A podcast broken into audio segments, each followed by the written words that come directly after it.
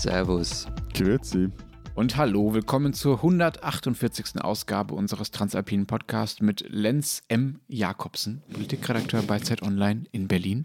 Matthias Zedaum, Leiter der Schweizer Ausgabe der Zeit in Zürich. Und Michael F. Gasser, Redakteur bei den Österreichseiten der Zeit, ja, in Tirol. das tut mir leid. Wir reden heute, wie könnte es anders sein, über Tirol. Wieso? Ja, das werden wir im Laufe der Sendung noch klären. Ich glaube, du hast uns da einiges zu gestehen. Äh, oh, wir oh. reden über den Corona-Zustand in Tirol und über den Corona-Zustand in Graubünden als Kontrast. Äh, warum schafft die eine Region, was die andere wirklich so spektakulär überhaupt gar nicht schafft? Und wir reden über Vornamen in unseren Ländern. Wie nennen wir eigentlich unsere Kinder? Äh, gibt es noch landestypische Vornamen oder heißen eh alle gleich? Ähm, und wir freuen uns über Ihre Mails an alpen.zeit.de. Ja, wobei du dich Stopp, so mäßig Stopp. über die Mails gefreut hast, die wir in den letzten Tagen erhalten haben. wisst, ihr noch, wisst ihr noch, wie ich vor ein paar Monaten immer Abbitte dafür geleistet habe, dass ich ständig mal irgendwie die ostdeutsche Perspektive vergesse? Ja. Dieses, dieses Gebiet Deutschlands, das sich von mir nicht repräsentiert fühlt, weitet sich so langsam auf. Ich versuche, ich versuche mehr auf Ostdeutschland zu gucken, stattdessen äh, rutscht mir Bayern immer wieder durch. Es ist wirklich peinlich. Also wir haben ja vergangene Woche über Tests gesprochen gesprochen und ich habe mich sehr darüber geärgert, dass in Deutschland relativ wenig getestet wird und meist eben auch nur, äh, wenn man nachweisbare, nachweisbare Symptome hat. Das stimmt halt nicht so ganz. Es gibt unter anderem in Bayern äh, schon seit Monaten äh, die Möglichkeit, sich anderslos testen zu lassen in den Testzentren dort, wenn man sich unter halt anderem in Dinkelsbühl. Ja, in Dickesbühl selber mittlerweile kann sein auch, aber in der Nähe von Dickesbühl zumindest. Ähm, äh, gibt es diese Möglichkeit. Also, liebe bayerischen Hörerinnen und Hörer, ich habe keine Ahnung, wie mir das durchrutschen könnte, vor allen Dingen, weil ich Leute kenne, die diese Möglichkeit auch selbst schon genutzt haben. Ich möchte zumindest aber noch zu bedenken geben, dass es trotzdem noch ein bisschen mehr an Testerei sein könnte, äh, dass man auch Kannst ein bisschen du nicht einfach Entschuldigung umgeht. sagen, ohne ja, da Entschuldigung. Relativierung nachzuschieben. Weil, weil, weil, ich hätte jetzt eigentlich auch eine gute, wirkliche Entschuldigung dafür gehabt. Es lag an deinen Haaren, das drückt auf den Kopf. Wo, so woher viel, kommt so dieser Haar. Haarfetisch? Es ist echt... Ich finde das sensationell. Ich finde das wirklich sensationell, weil wir ähm, äh, jetzt irgendwie so Videoschalten haben nach Hamburg, dass man wirklich von Woche zu Woche sieht, so in dieser großen Runde, wie die Haare Haare immer ausgefranster äh, äh, wir, werden. Ja, wir, wir machen mal eine Sendung über den Haarfetisch von Matthias C. Daum. Das fände ich, glaube ich, es, sei sehr, jetzt, sehr... Sei, jetzt du, sei du doch jetzt glücklich, dass du seit dieser Woche wieder zum Friseur gehen kannst. Siehst, das ist das Einzige, was dich interessiert. da sind wir schon mit dem Thema, äh, lieber Florian. Äh, ja. Du kannst zum Friseur gehen, aber sonst äh, darfst du ja so ungefähr äh, gar nichts mehr. Was ist da schon wieder? Warum? Was ist da schon wieder los bei euch? Wie kann das sein, dass wir jetzt schon wieder über Tirol reden müssen? Ich meine, so groß ist euer komisches Bundesland auch nicht und trotzdem dominiert das irgendwie diesen Podcast völlig unverhältnismäßig. Es tut mir auch irgendwie schrecklich leid für dich, dass du uns jetzt schon wieder davon erzählen musst, was bei euch alles so kaputt ist. Aber äh, fang doch mal an. Was habt ihr angestellt? Äh, ihr wisst nichts.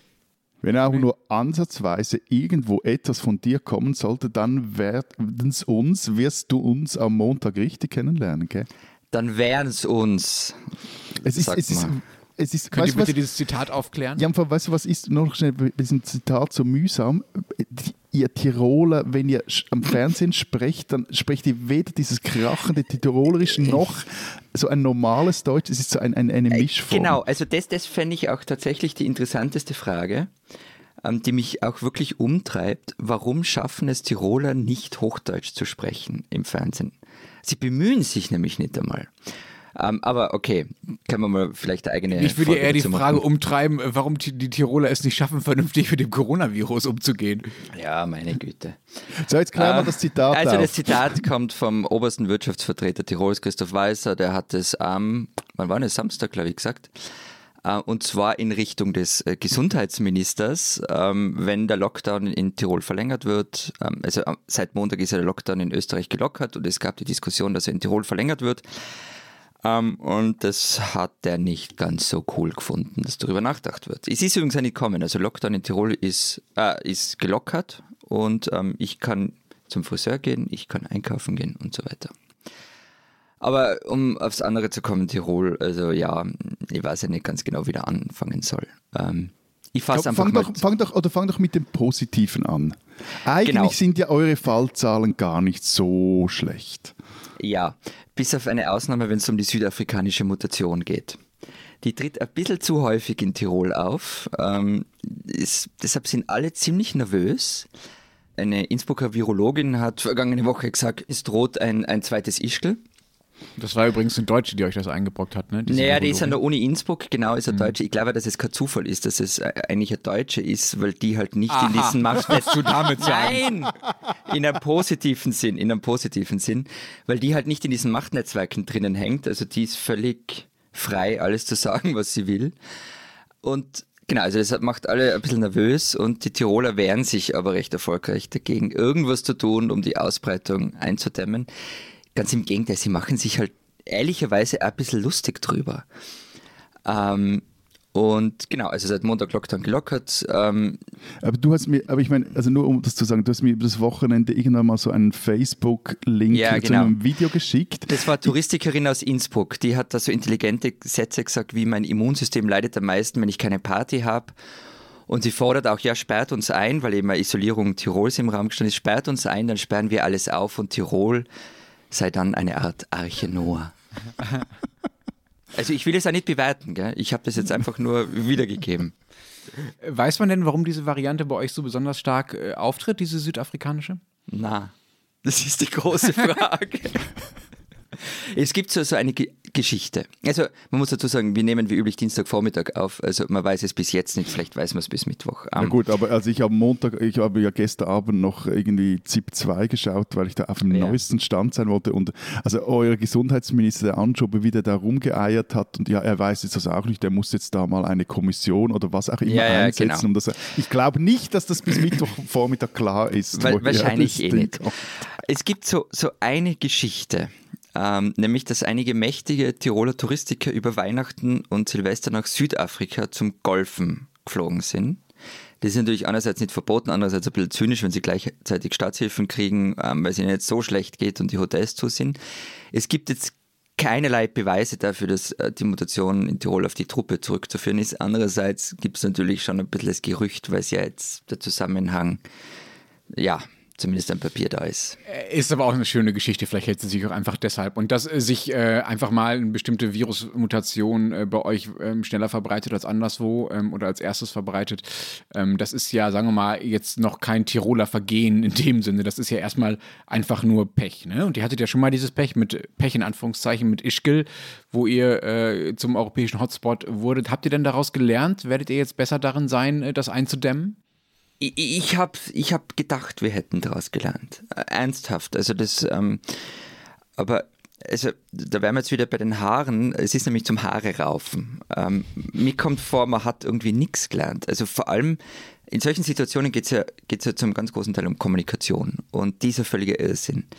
Also in jedem Handbuch zur Krisen-PR steht auf einer der ersten Seiten, dass man in so einer Situation mit maximaler Transparenz auftreten soll. Oder wenn man das nicht will, dann zumindest so, dass die Intransparenz nicht auffällt und man nicht draufkommt, dass man intransparent ist.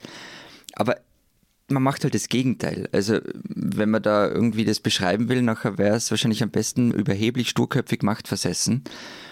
Ähm, das, die, so treten die Typen auf. Also, das Zitat, das Matthias gesagt hat, das haben wir ja nicht erfunden. Das ist wirklich so gefallen. Und man hat das Gefühl, als wäre ihnen die Pandemie wurscht, solange das Geschäft endlich wieder anrennt.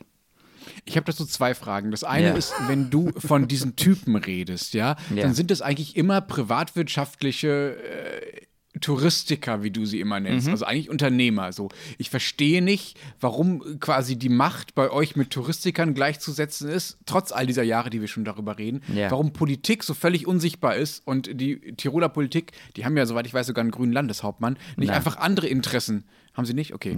Äh, nicht einfach andere Interessen äh, auch mit einbeziehen kann und lauter und mächtiger ist als diese, als diese Touristikfunktionäre. Das ist das eine. Das andere ist, bei mir hört es ja schon damit auf, dass das Land Tirol am Montag gesagt hat, es gäbe 165 Fälle dieser südafrikanischen Variante und der Bund aber zum gleichen Zeitpunkt schon von über 300 Fällen spricht. Du kennst ja den Weg zwischen Tirol und Wien ganz gut. Wie hat sich da sozusagen bei der Datenübertragung die Fallzahl zwischen Innsbruck und Wien verdoppelt? Das ist ein langer Weg, da passiert viel, ja, ja, kann ich also aus Erfahrung die, sagen. Ja. das deutsche Eck ist schuld, ja, ja. Äh, Tirol ist in den Alpen, Wien auf dem Balkan. Ja. Also zur ersten Frage, das ist halt, also da müsst ihr jetzt echt lang ausholen, ähm, aber es ist ein System, das sich halt seit, weiß ich nicht, 100 Jahren eingespielt hat, ähm, dass der Tourismus vor allem in den Tälern, in denen es eigentlich nicht viel anderes gibt als den Tourismus, sich als der dominierende Wirtschaftszweig herausgestellt hat und die deshalb, also vielleicht kann man es mit der Autoindustrie vergleichen. Ich, ähm, die, die Macht der Autoindustrie in Deutschland, vor allem in gewissen Bundesländern, ist sehr groß. Das würdest du ja auch nicht bestreiten. Und die Lobbymacht ist ja sehr groß und es gibt auch so gewisse Organisationen, die eine Art Scharnierfunktion haben zwischen Politik und Industrie. Und das ist in Tirol im Kleinen natürlich ähm, ganz ähnlich. Also es ist nicht so, dass die Touristiker nur in der Privatwirtschaft sind und die Politiker nur in der Politik, ähm, sondern vor allem viele von diesen Unternehmern, die sitzen in den Landtagen, die sitzen aber, im Nationalrat, die sitzen in Interessensvertretungen. Aber das ist ja bei uns ähnlich, wie du ja. beschrieben hast. Aber es fällt doch auf, dass, wie soll ich jetzt das diplomatisch formulieren, ähm, dass es in Tirol besonders schlimm ist. Ja, ich wollte jetzt sagen, dass, dass es in Tirol eine Häufung nicht nur von südafrikanischen Mutationen, sondern auch auf eine Art und Weise verhaltensauffälliger mittelalterlicher Männer geht, gibt, die damit so eine Art von, ich meine, Entschuldigung, also der, der, dieser Walser, der hat ja seinem Gesundheitsminister eigentlich äh, de facto, also so würde ich jemandem Prügel androhen, wenn ich irgendwie ja. angesoffen äh, um halb eins in der Früh vor einer Bar stehe und irgendeiner kommt mir blöd oder ich komme ihm blöd blöd. So. Also, mhm. wie, wieso zucken die so aus, so auf dieser Ebene? Naja, das ist so, also das ist so ein altes Tirol-Wien-Spiel.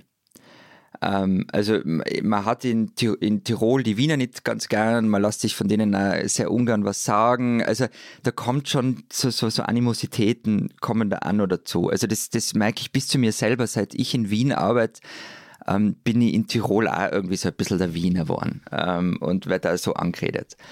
Also das, das sitzt schon mhm. sehr, sehr tief. Vielleicht ähm, kannst du uns diese Fallzahlen nochmal erklären. Ja, Florian. genau. Was also, ist denn da jetzt passiert? Wo, sind, wo haben die sich verdoppelt? Naja, die, die hat Tirol tagelang runtergespielt. Ähm, die haben gemauert, sie haben eigentlich nur zugeben, was sie halt mehr dementieren hat lassen. Es haben dann vor allem Zeitungen recherchiert dass die Zahlen nicht stimmen können, die da kommuniziert worden sind und das wurde halt dann so salamitaktikartig immer so ein bisschen weiterzugeben. Aber das ist doch völlig irre. Das ist doch genau das. Wir haben vor einem halben Jahr, glaube ich, das letzte Mal über diese Ischgl-Katastrophe geredet. Das war ja mhm. wirklich auch eine Kommunikationskatastrophe, eine politische Katastrophe.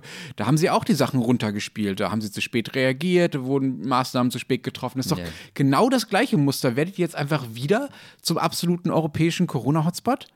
Ist das euer Plan? Ich, ich kenne, ich weiß nicht, was der Plan ist. Mhm, okay. Äh, jetzt hat ja zumindest die Wiener Bundesregierung darauf reagiert, indem sie äh, quasi äh, Tirol zu so einer Art No-Go-Area erklärt hat. Ist das eher eine Empfehlung? Also ist das so, bitte fahrt man nicht nach Tirol, wenn ihr nicht müsst? Oder ist das tatsächlich ein Tirol-Betretungsverbot? Es war aber vermutlich eine Retourkutsche. also, ich meine, man, man, muss ja echt lachen, wenn sie zu ernst wäre, gell? aber ja. Ähm, also, die haben ja das ganze Wochenende über verhandelt. Also, der Gesundheitsminister hat zum Tiroler Landeshauptmann gesagt: bitte, bitte, bitte, bitte mach irgendwas. Und der Tiroler Landeshauptmann hat gesagt: hm, na. Und dann sind sie am Sonntag irgendwann in der Nacht auseinandergegangen ohne Einigung. Und am Montag hat dann Tirol einen neuen Punkteplan präsentiert. Äh, Im Grunde steht da drinnen, dass man mit dem Skilift nur fahren darf, wenn man einen negativen Corona-Test mit hat. Und es wird also ein bisschen zu weniger Mobilität aufgerufen. Ähm, und meine Vermutung war, deshalb kam es auch aus einem gewissen Trotz heraus, zwei Stunden später, zu dieser Reisewarnung. Reisewarnung klingt jetzt natürlich gleich mal total martialisch und das war so gedacht. Rechtlich ist es null verbindlich. Also es ist eine Empfehlung, nicht nach Tirol zu fahren und nicht aus Tirol rauszufahren. Und wenn man es doch macht, soll man davor und danach einen Test machen. Ganz ehrlich, es ist ein bisschen Kindergarten und eben auch ein bisschen lustig auf den ersten Blick, auf den zweiten halt der Wahnsinn, welche Schäden da in Kauf genommen werden. Okay, okay, aber was ich, was ich nicht verstehe, ich meine eben, ihr wart mal das Wuhan der Alpen, jetzt seid ihr das Mogadischu der Alpen, aber oh. wieso greift der, der, der Gesundheitsminister nicht einfach durch? Er vielleicht, macht er, vielleicht, vielleicht macht das auch noch. Aber er könnte es, oder? Er, er könnte es, ja.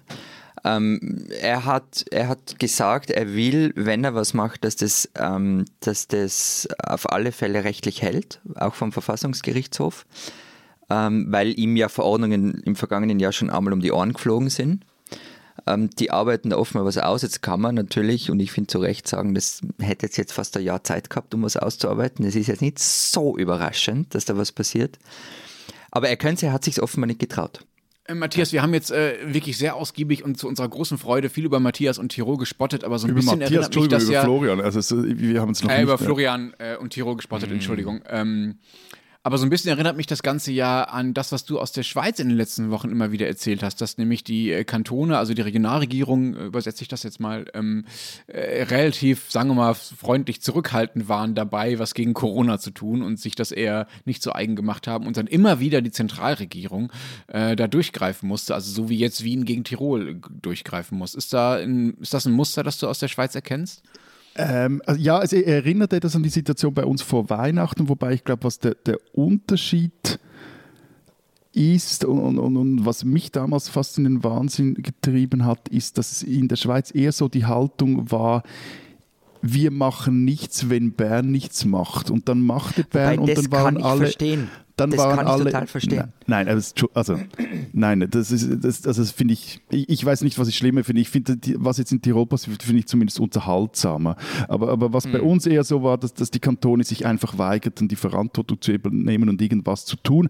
Einerseits, weil sie ähm, meines Erachtens auch Schiss hatten, halt äh, irgendwelche unangenehmen Dinge zu tun, also auch sich äh, gegen das, das, vielleicht, vielleicht gegen das eigene Volk zu stehen, da weiß man, stellen, da weiß man nicht genau, wie die überhaupt äh, zu diesen Maßnahmen stehen. Und vor allem ging es da auch um Geld. Das war halt so, also wenn der Kanton was verbietet, dann muss der Kanton dann zahlen und wenn der Bund was verbietet, ist dann der Bund eher in der Pflicht.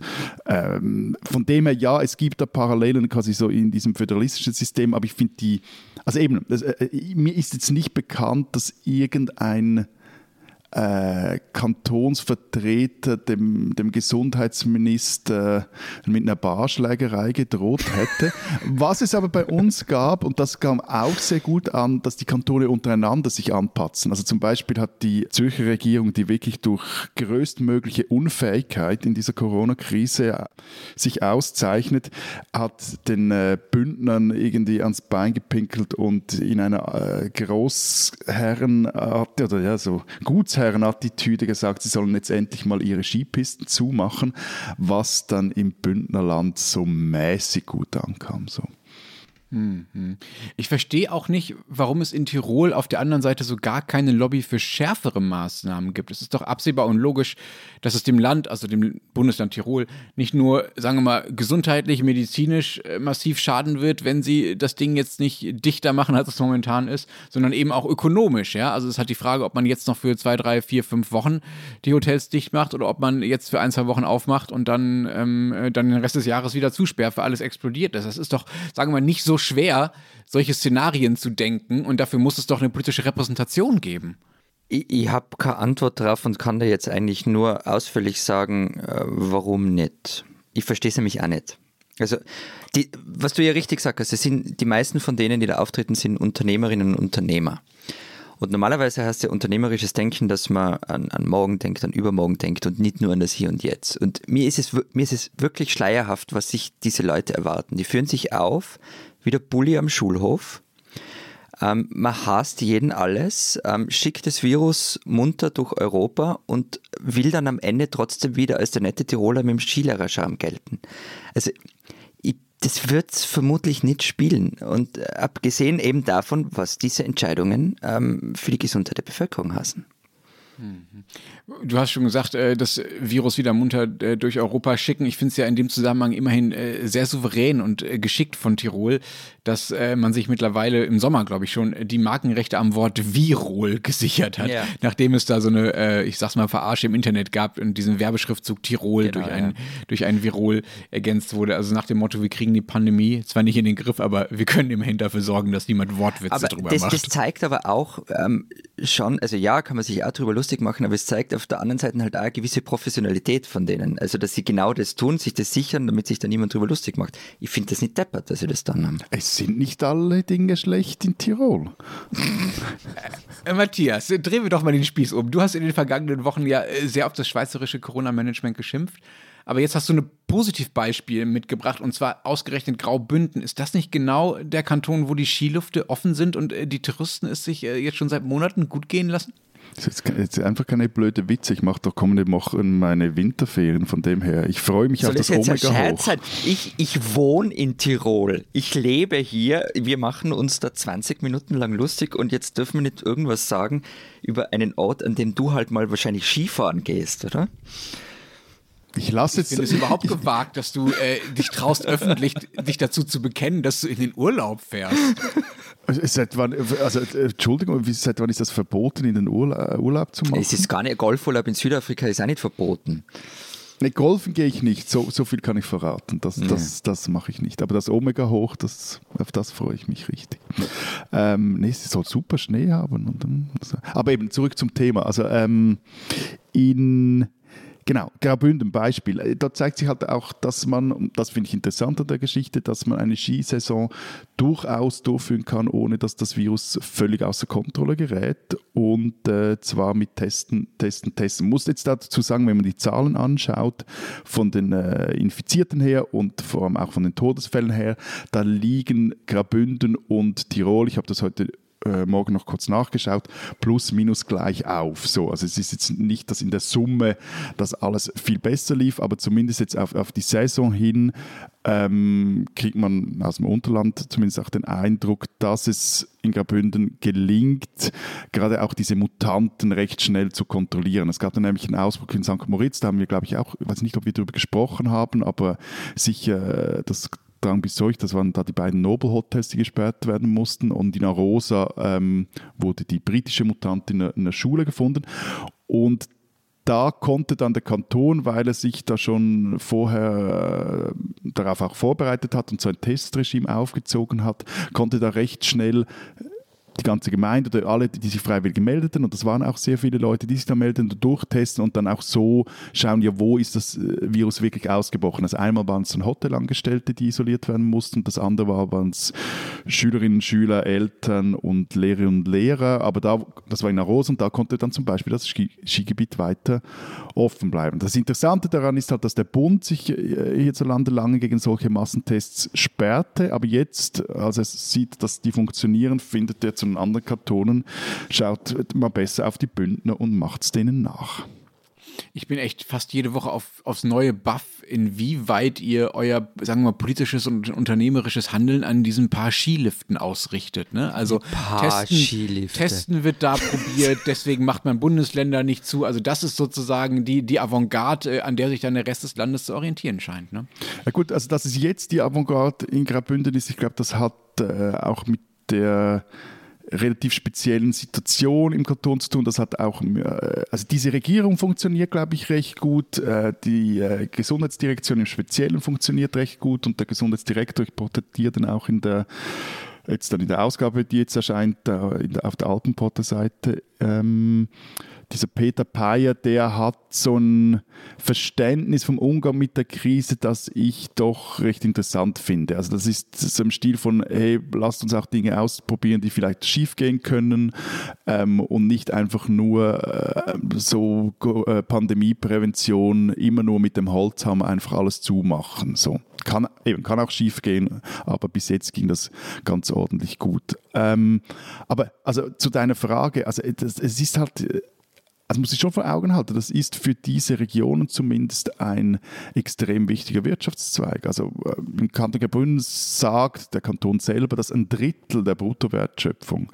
im Kanton am Tourismus hängt. Und da geht es zum einen um Geld, aber es geht halt auch um, äh, glaube ich, etwas 25.000 Arbeitsplätze. Sag mal, wie du mir bei der nächsten Tourismus-Vollversammlung den Posten als Tourismusdirektor streitig machen? So eine ich Kampfkandidatur. Für, für einmal, ich wollte nach diesen 20 Minuten Geläster über Tirol nur deine, deine Seele etwas massieren. So. Diesen Deutschen sollten Sie kennen. Tarek Alaous ist der erste syrische Flüchtling, der für den Deutschen Bundestag kandidiert. Alaous ist Student in Damaskus gewesen und protestierte gegen den Machthaber Bashar al-Assad. Und der Welt, der Zeitung, erzählte er vor ein paar Tagen, warum er dann damals vor mittlerweile sechs Jahren floh.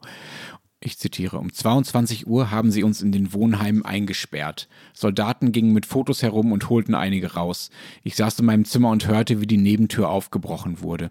Ich hörte Holzstöcke auf Körper einschlagen. Vorher war ich noch mit der Person unterwegs, auf die jetzt eingeschlagen wurde. Und jetzt hörte ich ihre Schreie. Alaus Floh kam über Wien ins Ruhrgebiet. Deutsch lernte er und äh, das wiederhole ich jetzt zweimal, weil ich es so beeindruckend finde, indem er das Grundgesetz Wort für Wort per Google Translate übersetzte. Also er übersetzte das Grundgesetz Wort für Wort per Google Translate und lernte so Deutsch. Er stritt sich dann mit deutschen Behörden unter anderem um Arbeitserlaubnisse für sich und für andere Flüchtlinge und auch um die Unterbringungsbedingungen äh, für Flüchtlinge in Bochum, wo er damals lebte. Das alles politisierte ihn quasi ein zweites Mal, nachdem er vorher in Syrien ja schon politisch aktiv gewesen war. Mittlerweile bezeichnet sich Alaus als Antifaschist, Aktivist und Queerulant, also eine äh, Wortmischung aus Querulant und Queer. Und bei der Bundestagswahl im Herbst wird er für die Grünen im Wahlkreis Oberhausen-Dienstlaken antreten. Alaus hat dabei wahrscheinlich kaum Chancen, den Wahlkreis auch wirklich zu gewinnen. Und man muss mit seinen politischen Positionen auch nicht übereinstimmen. Zum Beispiel mit der Forderung, dass sofort alle Menschen, die in Deutschland leben, also auch äh, Leute, die gerade erst angekommen sind und sich um Asyl bewerben, sofort äh, bei allen Wahlen mitwählen äh, dürfen sollen. Aber man kann doch anerkennen, dass Alaus versucht, das Land, in dem er leben muss, weil seine alte Heimat für ihn zu gefährlich geworden ist, dass er dieses Land mitgestalten will. Tarek Alaus ist ein Syrer in Deutschland, den man kennen sollte. Er ist nämlich noch kein Deutscher. Falls er gewählt werden sollte im Herbst für den Deutschen Bundestag, dann darf er nur dann einziehen, wenn er auch wirklich die deutsche Staatsbürgerschaft hat. Die hat er bisher noch nicht, die hat er nur beantragt.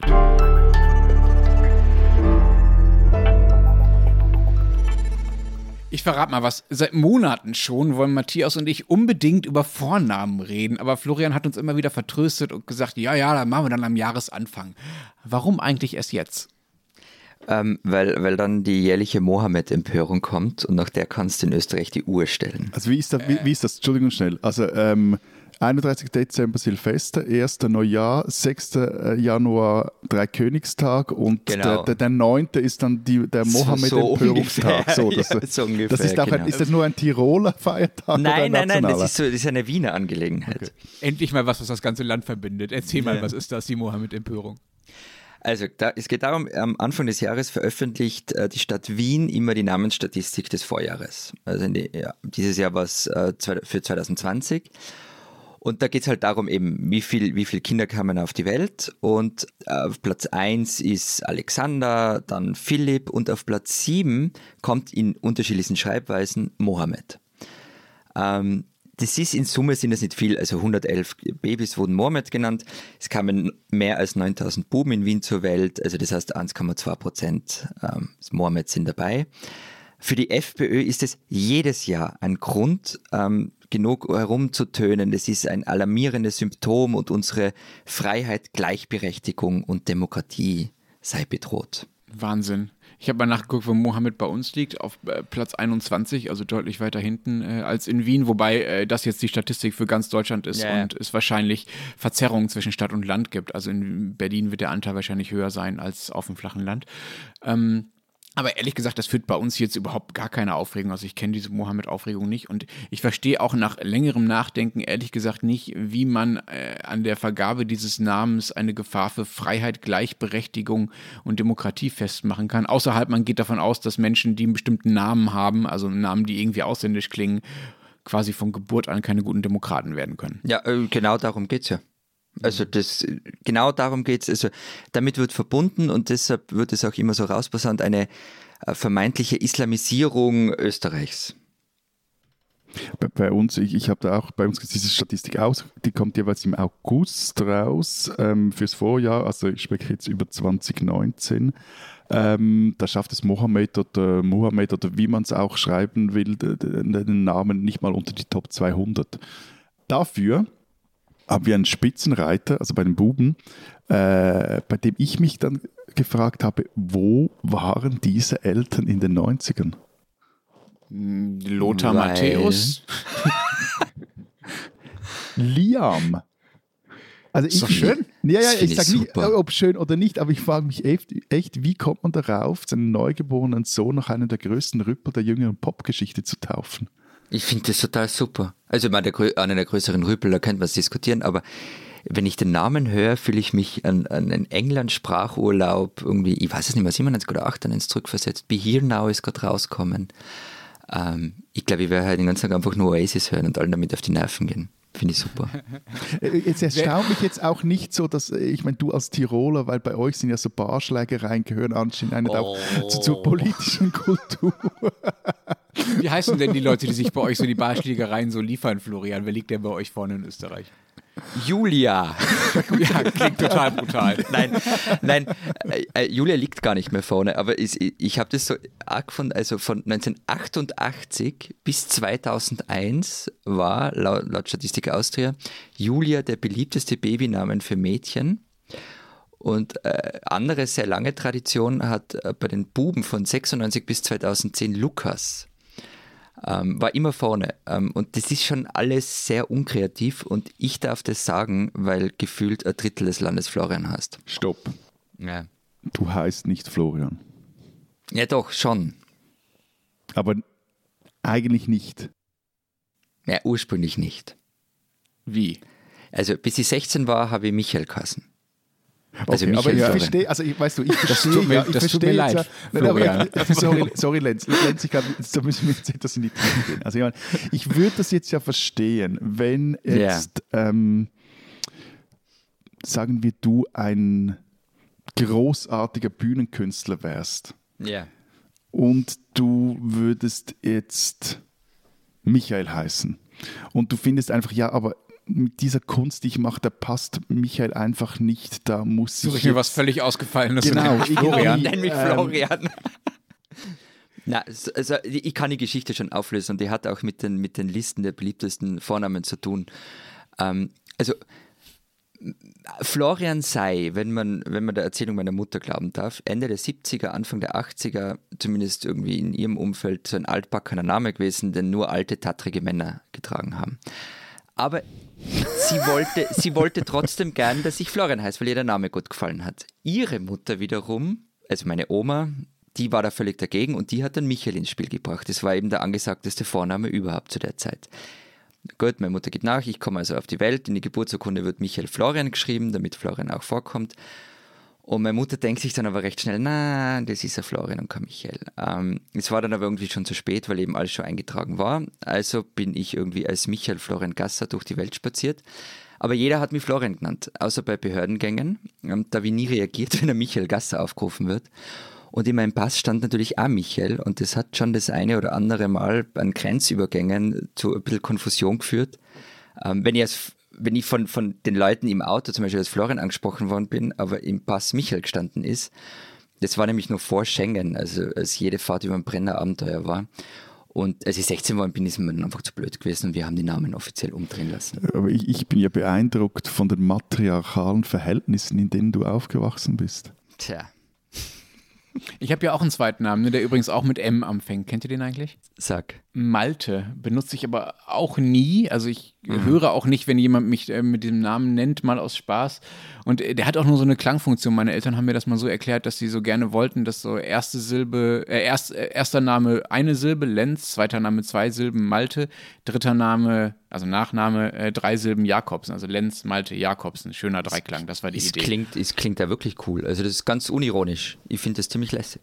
Die haben sich was überlegt. Yeah. Und ich finde auch LMJ, das klingt so nach einem Rapper aus den späten 90er, von dem her, yeah. das, da, da, da hat es Potenzial drin. Also das, äh Aber jetzt erklär uns mal deinen frühlingshaften ersten Vornamen. Den 20. Jänner ging Lenz durchs Gebirg, die Gipfel und hohen Bergflächen im Schnee, die Täler hinunter graues Gestein, grüne Flächen, Felsen und Tannen. Spinnt er jetzt?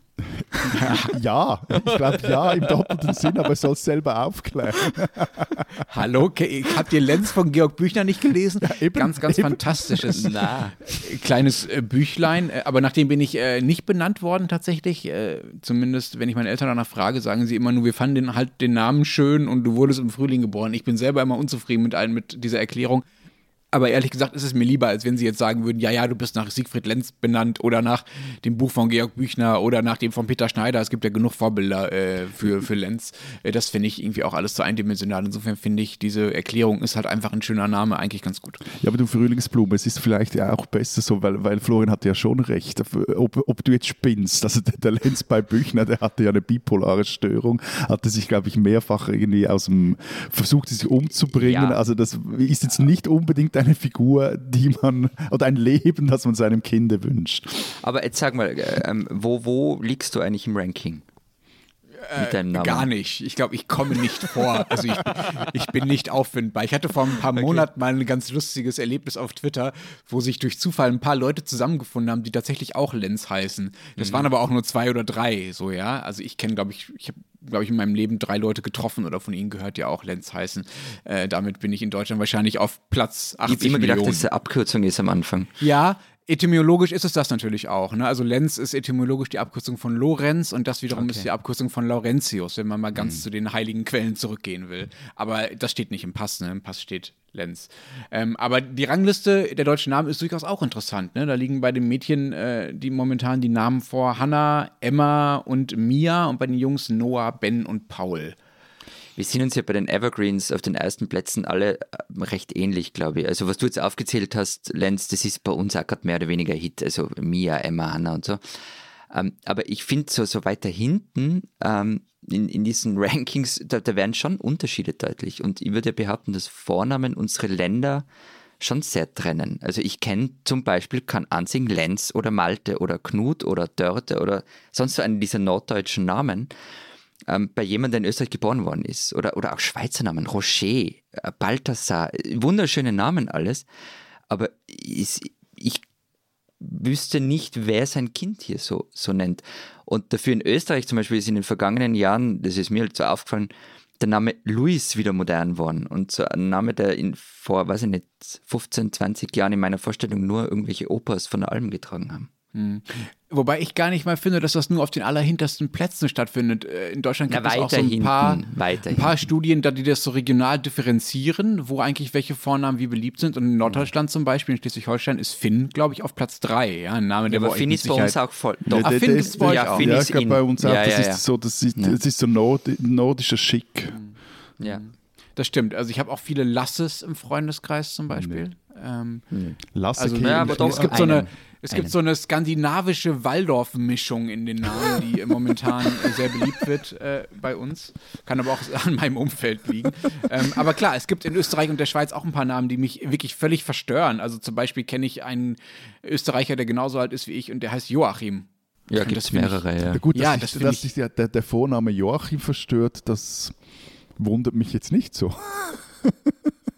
Äh, das gilt aber auch für die Schweiz, ne? Da ist es fast noch krasser. Also die Beat Urs Reto und dieser, dieser Bundesrat, von dem du öfters erzählst, Florian Uli Maurer. Ich, ich habe immer Probleme mit diesem. Äh, Entschuldigung, Matthias, ich habe Probleme mit euch beiden heute.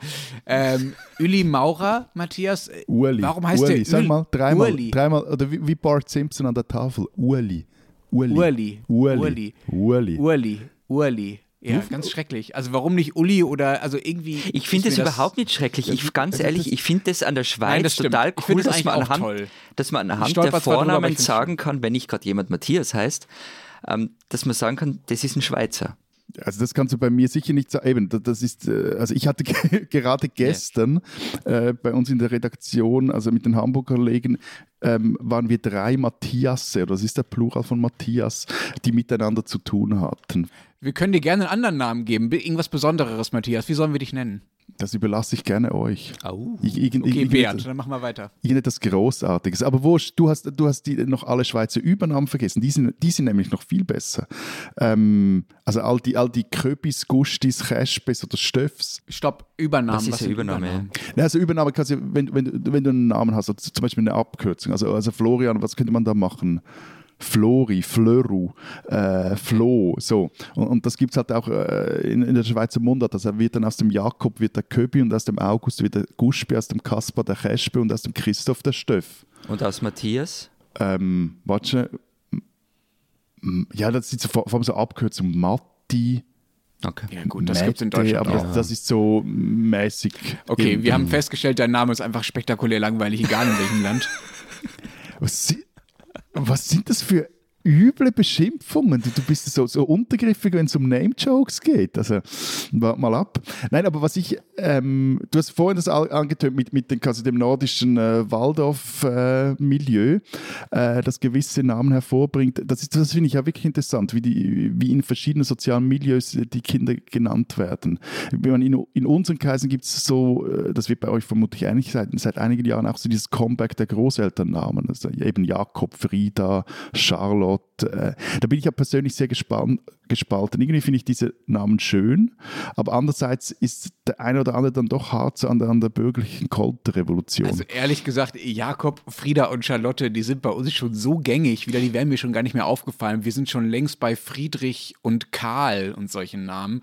Darüber hat mein Kollege David Hugendick vor Jahren mal eine sehr schöne Kolumne geschrieben, hat gesagt, diese Namen würden wieder so ein bisschen nach Offizierscasino klingen und danach, als würden jetzt die Eltern anfangen, die Kinder zu siezen und nicht mehr andersrum.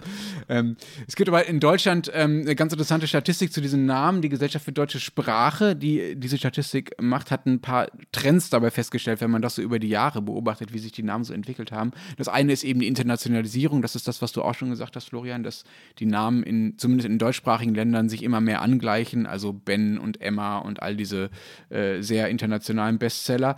Und dazu gehört aber auch der Aufstieg zum Beispiel des Namens Matteo. Der ist in allen unseren drei Ländern immer weiter nach oben gerückt im Ranking. Ich habe das extra nochmal nachgeschaut und der ist ja nun wirklich nicht nicht äh, typisch deutschsprachig, dieser Name. Und das Zweite ist, was ich fast auch interessanter finde, dass die Mädchennamen heute eintöniger sind als die jungen Namen. Das heißt statistisch gesehen, dass es viel weniger unterschiedliche Namen gibt. Das heißt, mehr Mädchen tragen den gleichen Namen, als Jungen die gleichen Namen tragen. Und dass die Namen sich vom Klang und von den Buchstaben, aus denen sie bestehen, viel ähnlicher sind als die Jungsnamen. Von den Top Ten in Deutschland enden beispielsweise neun Mädchennamen auf den Vokal A und fast alle in den Top Ten bestehen aus einer Variante aus den Vokalen A, E, I und den Konsonanten M, N, L und R. Und bei den Jungsnamen ist die Vielfalt andersrum viel größer. Und da gibt es einen Trend zu sogenannten Hiaten, um mal völlig in die Fachsprache abzugleiten. Das heißt zwei Vokale hintereinander. Also Noah, der beliebte Liam, den ihr schon erwähnt hattet, Leon, Luis, ne, immer zwei Vokale hintereinander. Und da ist die Vielfalt viel, viel, viel, viel größer geworden als früher, schreiben diese Namensforscher, weil die Jungsnamen halt früher noch viel mehr von den Eltern und Großeltern kamen. Man wurde halt so genannt, wie der Vater hieß oder wie der Großvater hieß. Und das hat sich erst so in den letzten Jahrzehnten, sagen wir mal, liberalisiert und deshalb ist da die Vielfalt größer geworden. In, in der Schweiz ist das ja noch krasser. Also die 19 beliebtesten Mädchennamen enden auf ein A. Und ähm, ich frage mich dann immer, was es mit dieser Vokalfixiertheit auf sich hat. Das ist, sind diese weichen oder weich klingenden Namen irgendwie eine Gegenreaktion auf eine im, als immer härter wahrgenommene Welt da draußen. Und vor allem muss ich dann auch immer an die armen Lehrerinnen und Lehrer denken, die all die Linas, Lias, Lenas und Leas voneinander unterscheiden müssen. Wobei, also was, was man hier noch anmerken muss, ich beziehe mich jetzt da immer auf die gesamtschweizerischen Ranglisten und da dominiert halt die Deutschschweiz recht krass. Also in der, der Romandie gibt es zum Beispiel dann noch eine, eine Chloe auf Platz 3 oder eine Alice auf Platz 4 oder Mathilde auf der 20. Und in den Charts für die italienischsprachige Schweizer tauchen dann auch ein Tommaso auch auf, ein Zeno oder ein Federico, der sogar auf der 3. Und was auch interessant ist, dass die Rätoromanen nach wie vor auf einen ihrer All-Time-Favorites setzen, nämlich auf den Chan. Der ist zwar nur noch auf Platz 4, aber trotzdem taucht er da immer noch auf. Weil ich sicher verstehen kann, weil wir von der, davon gesprochen haben, dass sich die Namen immer mehr angleichen. Ähm, ganz ehrlich, ich hätte gerne einen Vornamen, der auf Englisch funktioniert. Da, ähm, da sind wir wieder bei deiner großen Bühnenkarriere. Ja, ja, ja. ja, ja äh, Florian ist nämlich dem, auf, es hat ja, schon mal was mit dem zu tun. Ja, ja, aber Florian ist nämlich eine Katastrophe. Das kann niemand aussprechen. Florian. Und ja, genau. Und es klingt dann äh, immer irgendwie deppert und nicht so, was weiß ich, exotisch, romantisch wie die coolen französischen Namen. Das klingt einfach blöd. Und das, die Abkürzung, also Flo, ähm, ist halt die Abkürzung eines Frauennamens auf Englisch, von Florence. Luxusproblem, ich weiß, aber ja, ich wollte es mal anbringen. Ich, also Luxusproblem, das hat ein Potenzial. Also das hat Potenzial. Also mein Vorname auf Englisch ausgesprochen klingt äh, wie der Name eines berühmten Seriendopers, äh, der äh, angeblich mal die Tour de France gewonnen hat. Das ist auch kein guter Vergleich. Ne?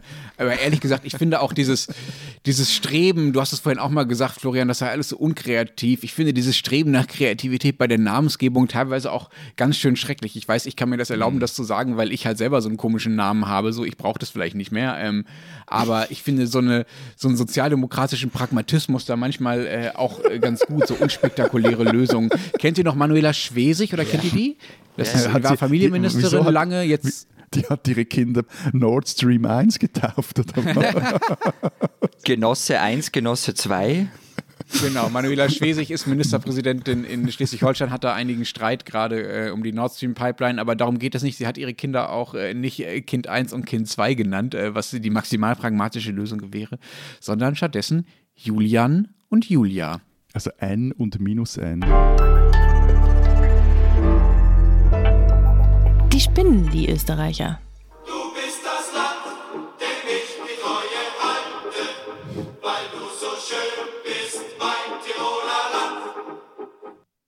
Ich glaube, wir können einfach diese Woche nichts mehr sagen. Wer spinnt? Ich sage gar nichts dazu. Ja.